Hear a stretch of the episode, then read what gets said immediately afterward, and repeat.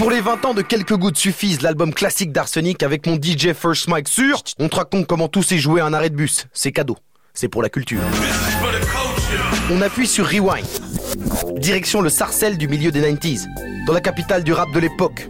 Car oui, en ce temps-là, l'élite des Sarcellites.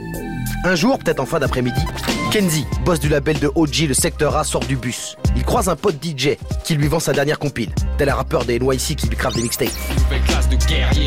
Chez lui, Kenzie skip en mode avance rapide, jusqu'à tomber sur le morceau Baltrap. On tripe, c'est le baltrap, sur les baltringues avec pas les flingues. Et bang, bah les patins si dingue, ton style schlingue. C'est le baltrap, Il prend une claque.